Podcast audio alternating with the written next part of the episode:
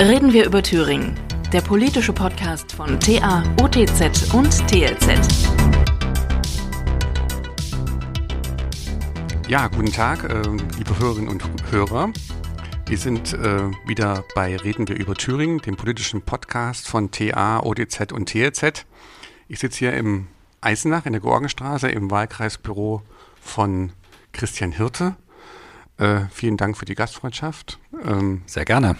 Und äh, mein Name ist Martin Debes und Herr Hirte und ich wollen ungefähr eine halbe Stunde miteinander reden.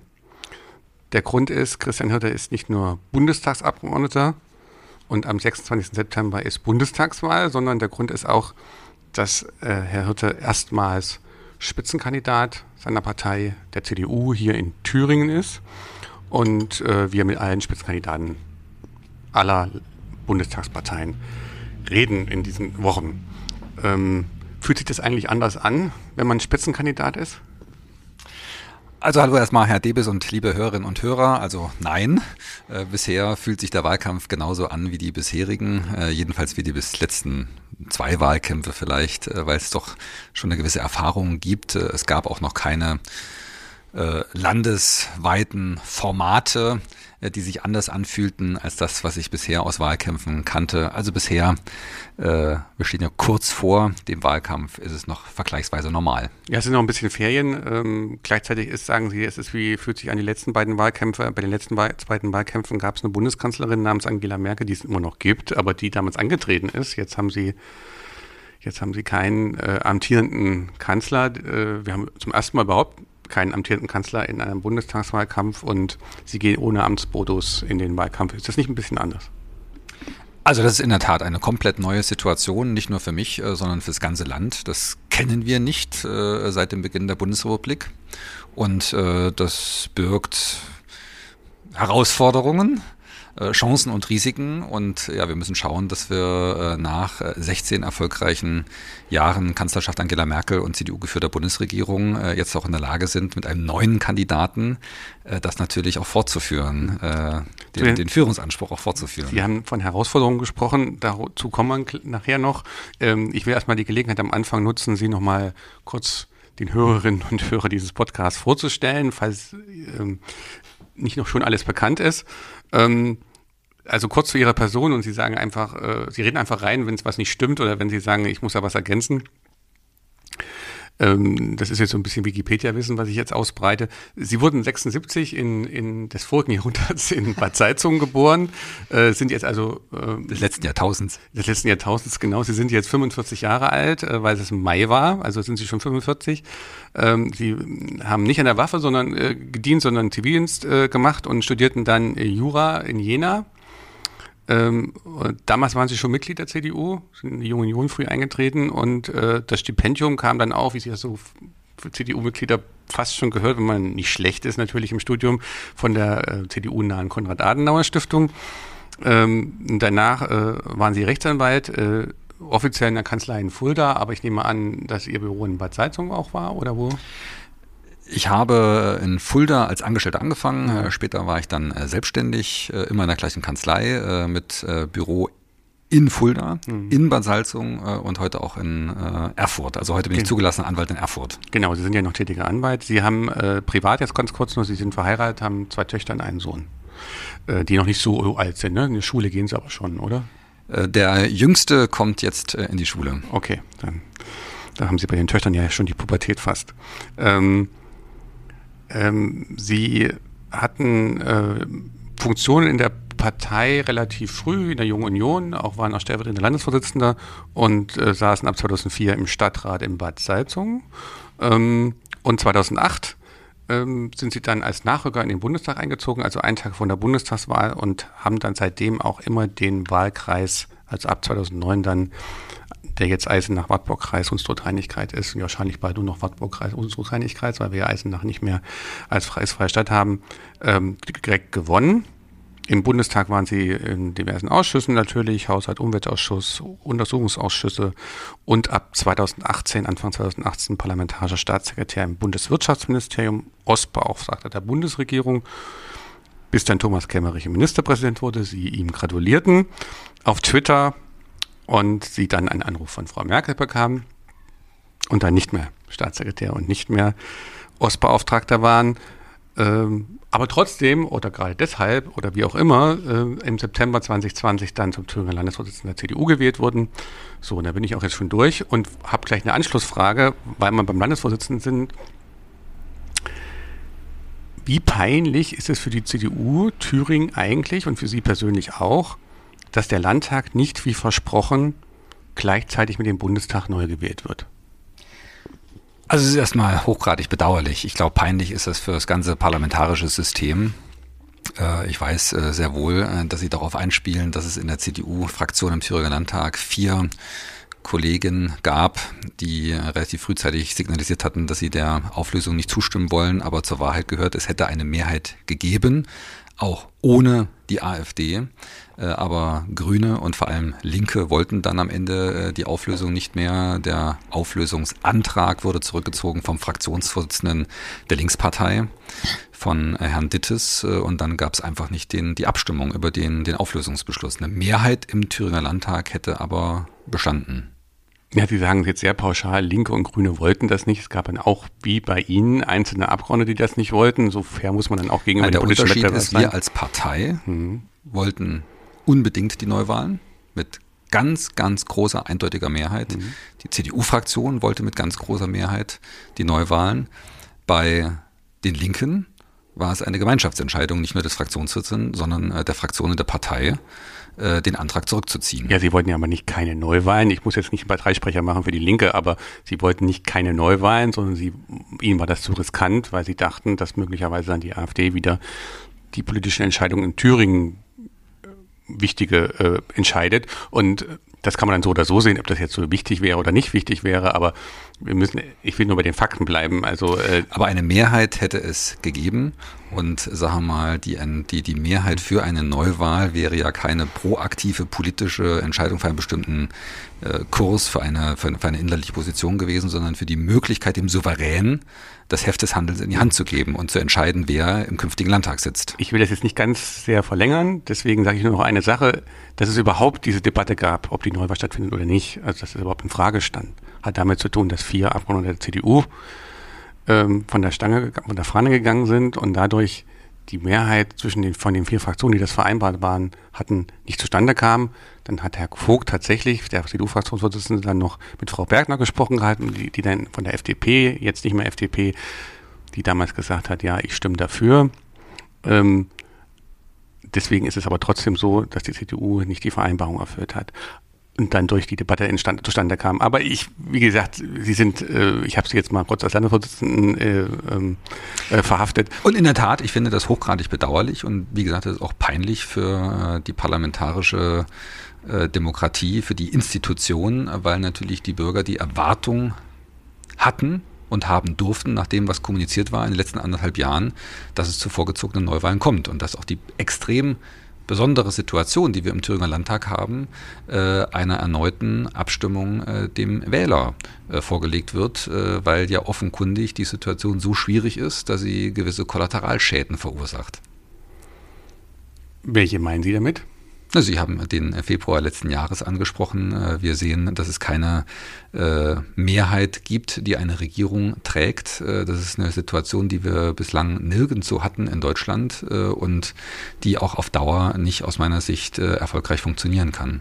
Die EU könnte es ja dann einfach Rot-Rot-Grün tolerieren und dann hätte man die Situation nicht.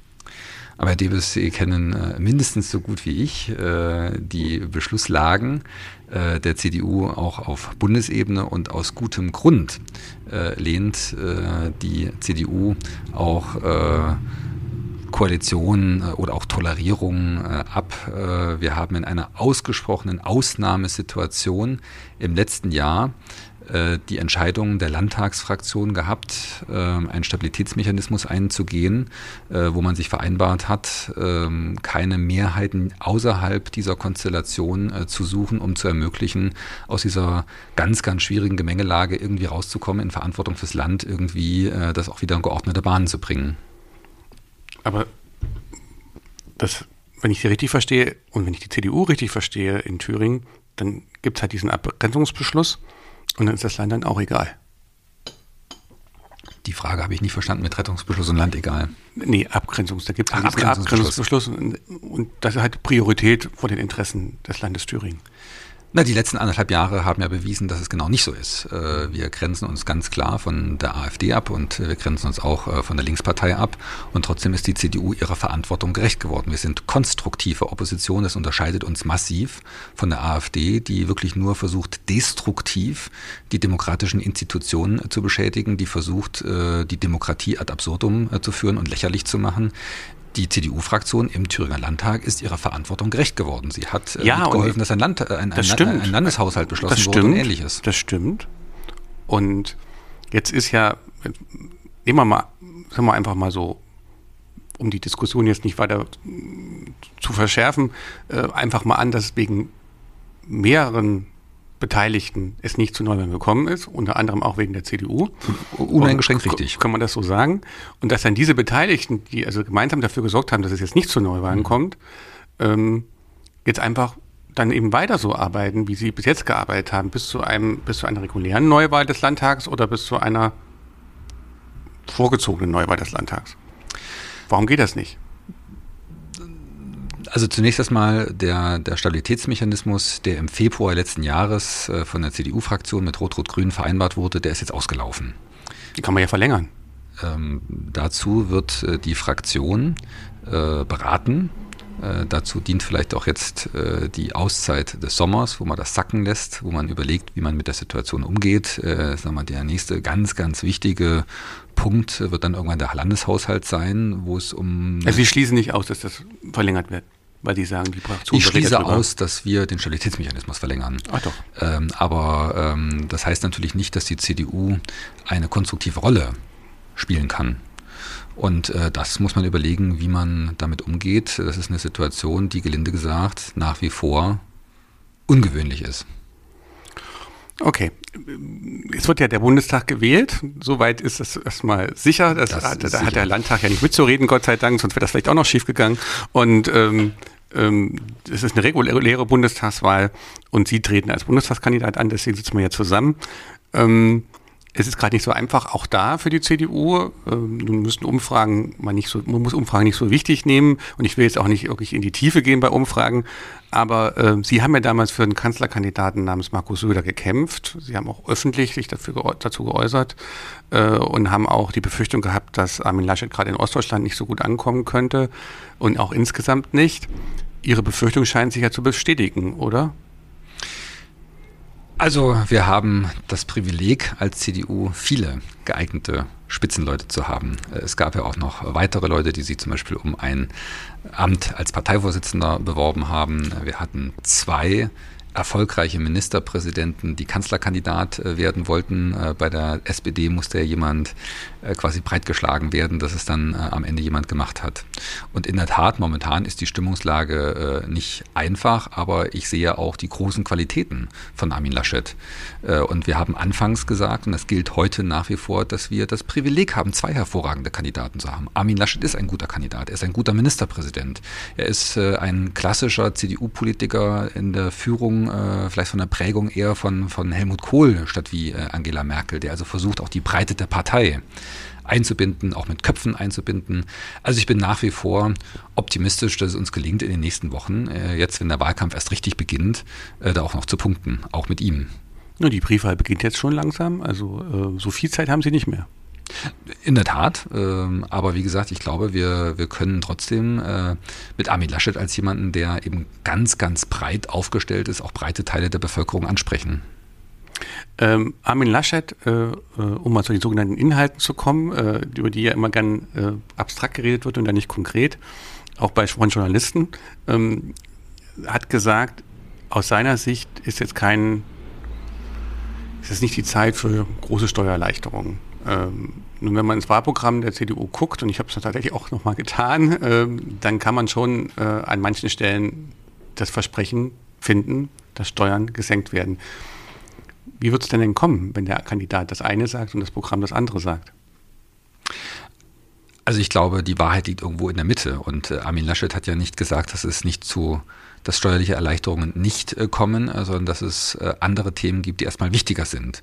Und wir reden in einem Jahr 2021 über eine Situation, wo wir immer noch brutal belastet sind durch die Corona-Pandemie, wo wir gerade gestern eine MPK hatten, die darum gebeten haben, dass wir äh, mit der Unterstützung von Armin Laschet jetzt auch äh, einen Sonderetat für die Flutopfer auf den Weg bringen in Höhe von 30 Milliarden Euro. Das sind immerhin fast 10 Prozent des Bundeshaushaltes. Das heißt, äh, wir werden in den nächsten ein, zwei Jahren sicherlich noch ganz, ganz andere Themen haben als Steuersenkungen. Aber, und das zeigt der Blick in die vergangenen Jahre, wir haben immer zum Beispiel den Grundfreibetrag erhöht. Wir haben uns vorgenommen, das haben wir in den vergangenen Jahren auch gemacht, den Grundfreibetrag für die Kinder deutlich zu erhöhen. Das ist auch in unserem Wahlprogramm. Den wollen wir anpassen an den äh, der Eltern. Ich mache es mal ganz praktisch, damit man sich das vorstellen kann. Äh, Sie haben vorhin darauf hingewiesen, ich bin verheiratet, habe drei Kinder. Wir haben momentan etwa, stimmt nicht ganz, etwa einen steuerlichen Grundfreibetrag von äh, knapp 10.000 Euro pro Steuerpflichtigen. Wenn der für die Kinder angehoben wird auf den der Erwachsenen, reden wir von einer fünfköpfigen Familie wie meiner von einem Freibetrag von 50.000 Euro zu versteuerndem Einkommen. Das muss man erstmal verdienen, finde ich, äh, und um danach erst anfangen, Steuern zu zahlen. Äh, und ich glaube, das ist auch der Weg, den wir gehen werden. Und das Zweite, was ich nach wie vor wichtig finde, ist, äh, dass wir auch im internationalen Wettbewerb bei unserer Unternehmensbesteuerung etwas machen müssen. Allerdings nicht in der Weise, dass der Unternehmer als solcher massiv entlastet wird, sondern dass wir das Vermögen, das im Unternehmen bleibt, die sogenannten thesaurierten Gewinne, dass die privilegiert werden, weil wir da mittlerweile im internationalen Wettbewerb äh, auf einem Niveau sind, wo wir in der absoluten Spitze sind. Ich glaube, es gibt noch ein oder zwei Länder in der Welt äh, von den Industrieländern, die höhere Steuersätze haben als wir für Unternehmen. Und das ist ein Punkt, wo wir auch rangehen müssen. Das meint, ähm, kann man das so übersetzen, dass äh, die Gewinne, die dann reinvestiert werden, nicht besteuert werden oder geringer besteuert werden. Genau, das haben wir heute schon mhm. äh, bei Kapitalgesellschaften, wo ähm, erst äh, im, im, Zeitpunkt der Ausschüttung äh, Anteile von Steuern greifen. Ansonsten haben sie halt intern die Kapital, äh, die, die, die Körperschaftssteuer. Äh, und dann erst, wenn sie quasi in die Dividendenzahlung, in die Ausschüttung gehen, äh, dann kommen weitere Steuern hinzu. Wir haben heute schon an ja, Ansätze dafür, auch die thesaurierten Gewinne in, in Personengesellschaften. Ähm, zu privilegieren. Das ist aber so extrem schwierig und komplex, äh, dass das quasi überhaupt nicht zur Anwendung kommt. Und deswegen brauchen wir das nicht nur bei Kapitalgesellschaften, sondern wir brauchen eine rechtsformneutrale Besteuerung, die es ermöglicht, dass das Geld, das in den typischerweise ja mittelständischen Familienunternehmen in Deutschland steckt, äh, also das Vermögen steckt da. Es ist ja, es gibt ja ganz viele sehr, sehr wohlhabende Leute, die gar nicht so extrem viel Barvermögen haben, sondern das, das Vermögen ist gebunden in, äh, in unternehmerischen Anteilen. Und solange das Vermögen eben dort bleibt, in den unternehmerischen Anteilen, solange es nicht in die Privatsphäre fließt, dann äh, soll es aus unserer Sicht privilegiert werden mit niedrigeren Steuersätzen, weil das dann wieder zur Verfügung steht, um auch investiert zu werden. Sie reden ja fast wie ein Westbeauftragter, weil von den, ich meine, die Menschen, von denen Sie da reden, die leben vor allen Dingen in Westdeutschland. Ähm, aber okay. Wir haben Gott sei Dank äh, eine sehr, sehr erfolgreiche Entwicklung von familiengeführten äh, mittelständischen Unternehmen bei uns in den neuen Bundesländern. Aber wenn Sie Statistiken lesen, dann wenn das Sie sich überwiegend, äh, überwiegend das Vermögen, auch unternehmerische Vermögen. Ja, logischerweise, die haben jahrzehntelang mhm. Vorsprung. Aber wenn Sie mhm. sich äh, mit Statistiken beschäftigen, werden Sie feststellen, dass die Unternehmensstruktur im Westen seit Jahrzehnten ziemlich statisch ist, die Verteilung von kleinen, mittelständischen und Großunternehmen und dass bei uns in den neuen Bundesländern mittelständische und große Unternehmen wachsen am Anteil der Unternehmen, am Anteil der Arbeitgeber insgesamt. Das ist eine gute Entwicklung. Wir haben mittlerweile äh, Unternehmen im Osten, die anfangen, westdeutsche Unternehmen zu kaufen, die in der Lage sind, äh, auch äh, Unternehmens, äh, übernehmen, Unternehmensübernahmen äh, zu machen. Also selbstverständlich sind unsere Unternehmen viel, viel kleiner. Die haben 40 Jahre. Aber reden wir nochmal von den, von den normalen Menschen ähm, und in Ostdeutschland von den kleineren und mittleren Einkommen, die auch gerade im mittleren Einkommensbereich auch von der kalten Progression äh, stark betroffen sind. Ähm, da wird seit Jahren was versprochen. Es wird auch da und dort ein bisschen mal was gemacht, aber eine echte äh, Steuerreform bleibt aus. Also ähm deswegen habe ich ja gesagt, dass zum Beispiel das mhm. Thema Grundfreibetrag so ein wichtiges ist, äh, bei dem auch ähm, die Kinder äh, auf das Niveau der Erwachsenen äh, angehoben werden. Ich habe das am, am, Beispiel meiner Familie geschildert. Ähm, das ist auch eine, eine, ein realistisches Ziel. Das hilft Otto Normalverbraucher. Wenn wir ähm, den Freibetrag vor allem auch für die Kinder anheben, ähm, dann entlastet das Familien. Also muss man eigentlich auf die FDP hoffen, dass die das dann durchsetzen bei Ihnen. Warum? Das ist unser Wahlprogramm, wenn Sie reinschauen. Nein, aber die haben da deutlich ambitioniertere Ziele, was Steuersenkung betrifft. Deswegen meine ich die, die CDU ist nicht die Steuersenkungspartei. Mhm. Unser Anspruch ist ein äh, globalerer. Wir sind äh, eine Volkspartei, die den Anspruch hat für die breite Gesellschaft. Was ist denn Ihr Wunschkoalitionspartner? Ganz alleine wird es ja nicht gehen.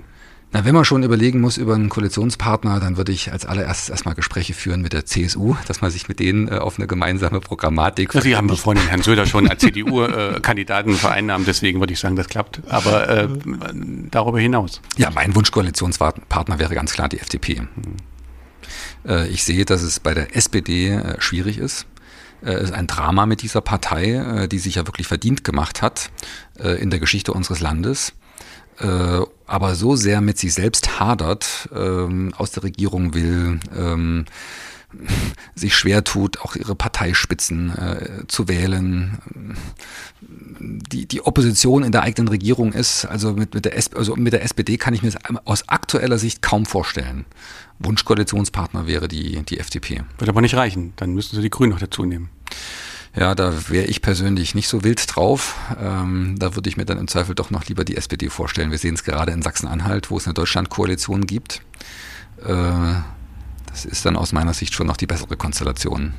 Wenn dann die CDU die stärkste Partei wäre in so einer Konstellation. Da bin ich aus heutiger Sicht einigermaßen optimistisch und dafür kämpfen wir auch. Was ich vorhin in Ihren biografischen, biografischen Details nicht äh, aufgezählt habe, ist, Sie sind auch äh, katholisch. Ähm, weiß jetzt nicht, wie stark, äh, äh, wie, wie, sozusagen, oft sie, oft sie in die Kirche gehen. Na, einigermaßen regelmäßig. Was heißt denn einigermaßen quartalsweise oder? Oder, so oder Monat? Zu, okay, okay, das ist dann schon einigermaßen regelmäßig.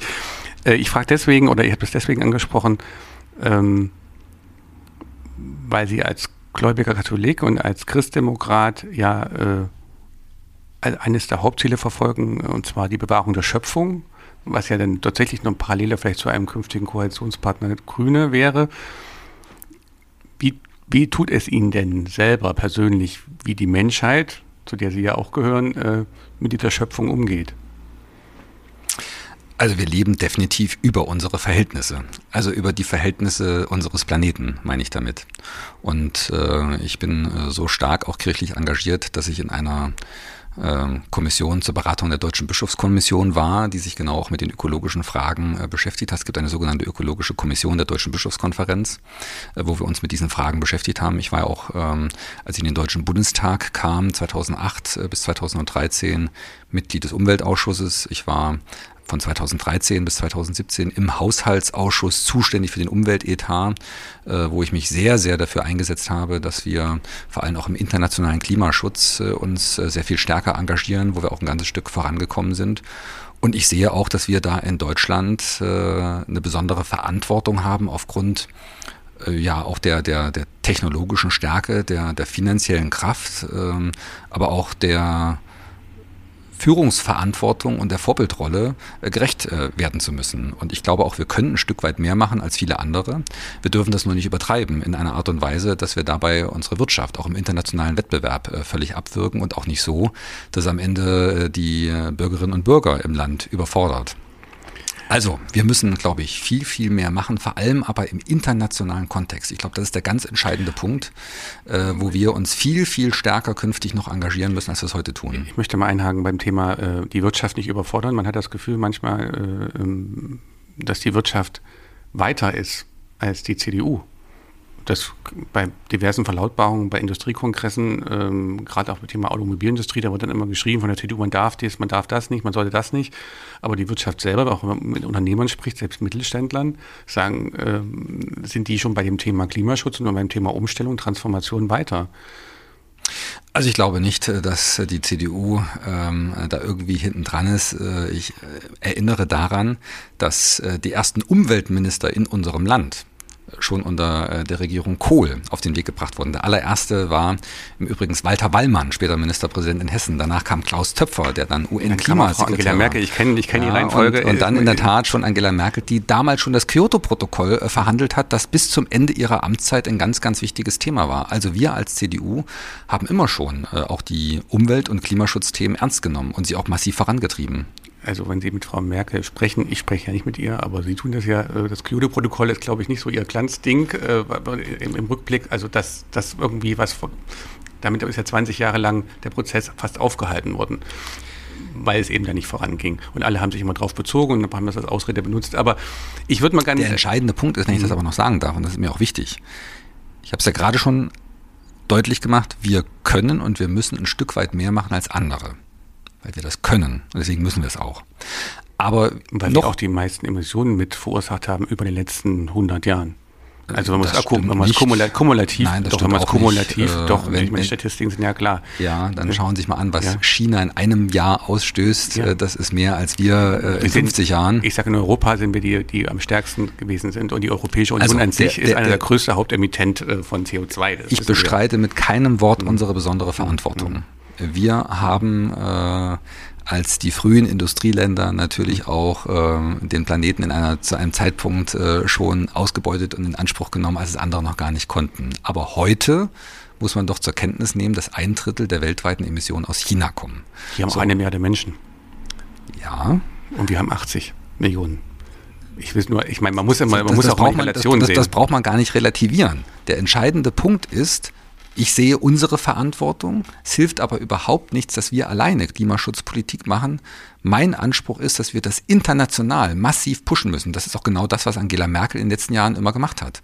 Wir brauchen äh, die internationalen Abstimmungen in Europa, wo wir uns auf ganz hohe Ziele jetzt verständigt haben, die äh, mit dem äh, New Green Deal ähm, großen Aufwand äh, machen werden. Also da, da, werden wir richtig viel Geld in die Hand nehmen. Das, das, werden wir auch merken, das werden die Bürger merken. Wir haben jetzt schon den Einstieg in, den CO, in die CO2-Bepreisung. Das wird in den nächsten Jahren fortgesetzt. Also wir in Deutschland und wir in Europa haben eine besondere Verantwortung. Aber noch wichtiger ist es, dass wir mit diesen großen internationalen Institutionen, Europäische Union, USA, China äh, und darüber hinaus äh, zu Verständigungen kommen, wie wir international den Klimaschutz anpacken. Ich mache ja hier vor allen Dingen Landespolitik äh, äh, für die Thüringer Allgemeine. Äh, also ich mache sie nicht, sondern ich berichte darüber. sie machen sie auch gerne. das ist eine Unterstellung, die muss ich natürlich hier on the record zurückweisen. Selbstverständlich, nehme das zurück. Ähm, ähm, sehr schön. Ähm, dort bekomme ich jedenfalls mit bei dieser Berichterstattung und bei der Beobachtung ähm, der Thüringer Landespolitik, dass Ihre Partei sich gegen Windräder äh, engagiert, äh, gegen Stromtrassen engagiert, gegen Klimaregelungen im Vergabegesetz engagiert, gegen das Klimaschutzgesetz engagiert und dann gleichzeitig aber total für den Klimaschutz ist. Ist das nicht so dieses Paradox, was die CDU schon seit Jahrzehnten verkörpert? Also Sie gehören ja einem seriösen Publikationsorgan an und selbstverständlich ist die CDU nicht pauschal gegen Klimaschutz. Die CDU ist auch nicht gegen Windräder. Sie ist gegen Windräder im Wald. Und äh, wir wollen, dass zum Beispiel die Erneuerbaren deutlich ausgebaut werden, deutlich ausgebaut werden, aber so, dass man äh, am Ende auch das Umfeld betrachtet. Und zwar nicht nur äh, die, die Umwelt äh, im Sinne von Tiere und Pflanzen, sondern natürlich auch den Menschen. Und deswegen äh, sind wir auch dafür, äh, dass man äh, schaut, wo es vernünftigerweise möglich ist äh, und wer welche Lasten zu tragen hat. Und das muss vernünftig abgewogen werden. Ich glaube, wir in Thüringen sind heute schon in einer Situation, wo wir im Anteil der Erneuerbaren, die wir erzeugen, uns von kaum einem anderen Bundesland irgendetwas vormachen lassen müssen. Wir sind ganz, ganz, ganz weit vorn. Loben Sie jetzt die rot-rot-grüne Landesregierung?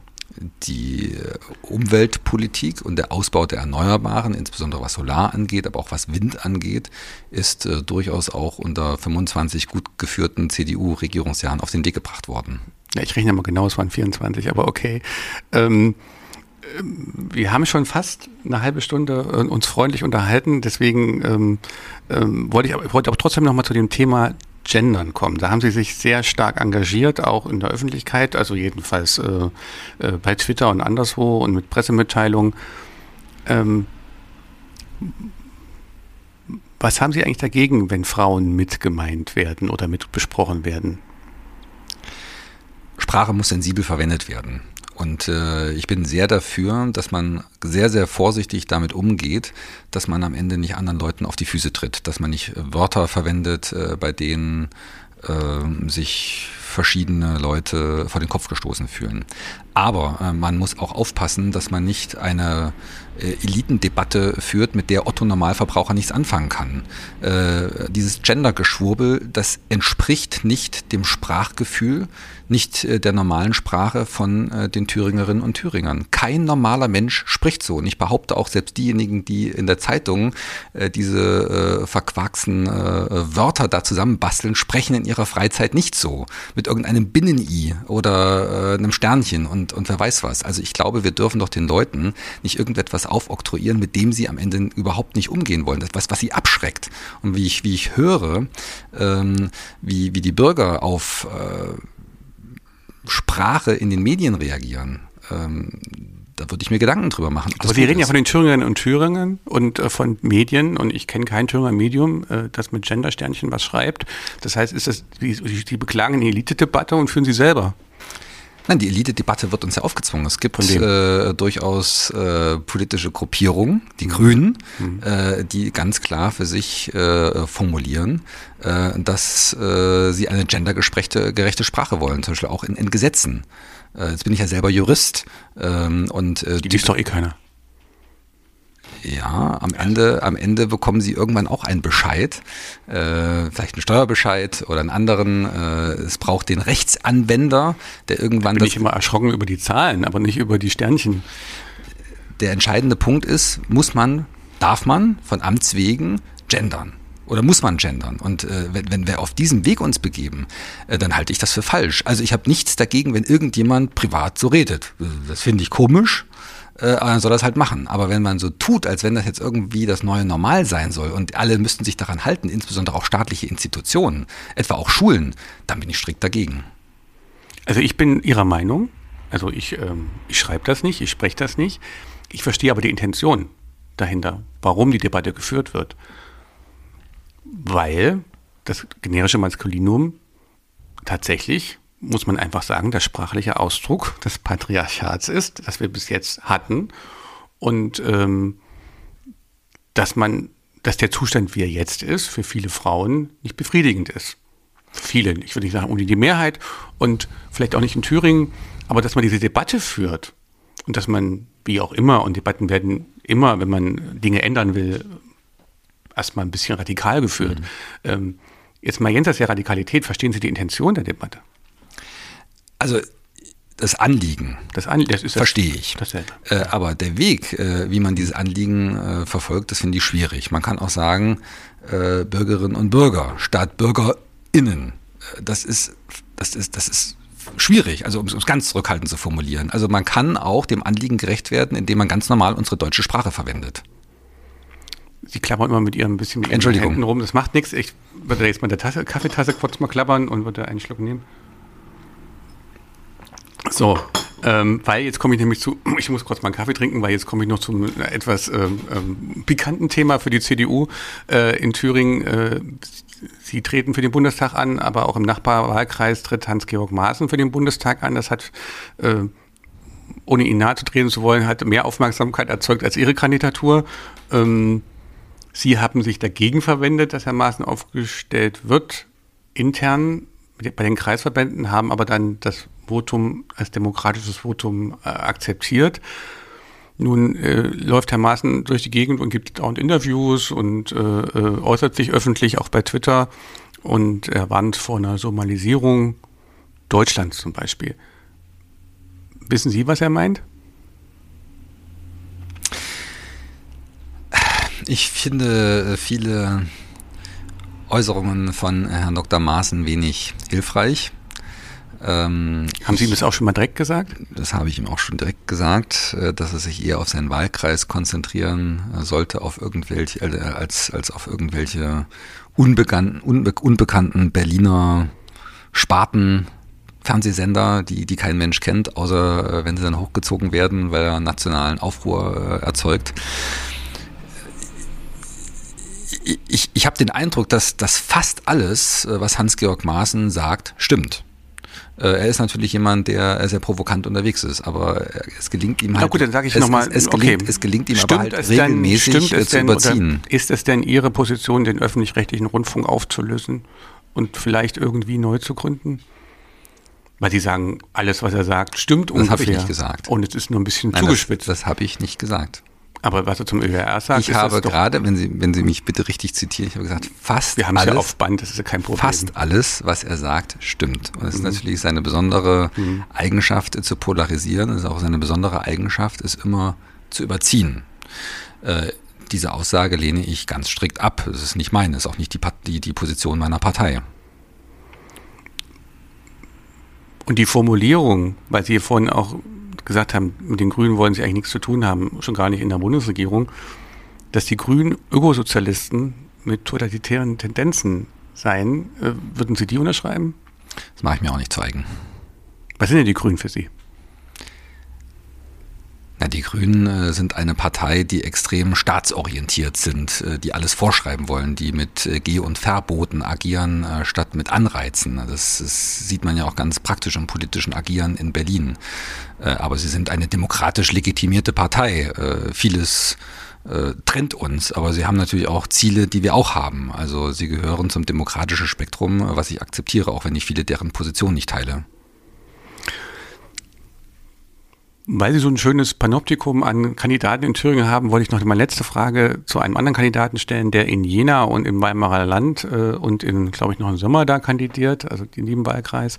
Ähm, Mike Moring, äh, der Ihr Vorgänger war als Landesvorsitzender der CDU und auch Vorgänger äh, von Mario Vogt als Fraktionsvorsitzender äh, da gab es ja durchaus Spannungen, das muss man ja auch nicht jetzt, glaube ich, in diesem wichtigen Podcast verschweigen, äh, zwischen Ihnen, äh, zwischen Herrn Vogt und Herrn Hirte und äh, zwischen Herrn Vogt, Herrn Moring und Ihnen.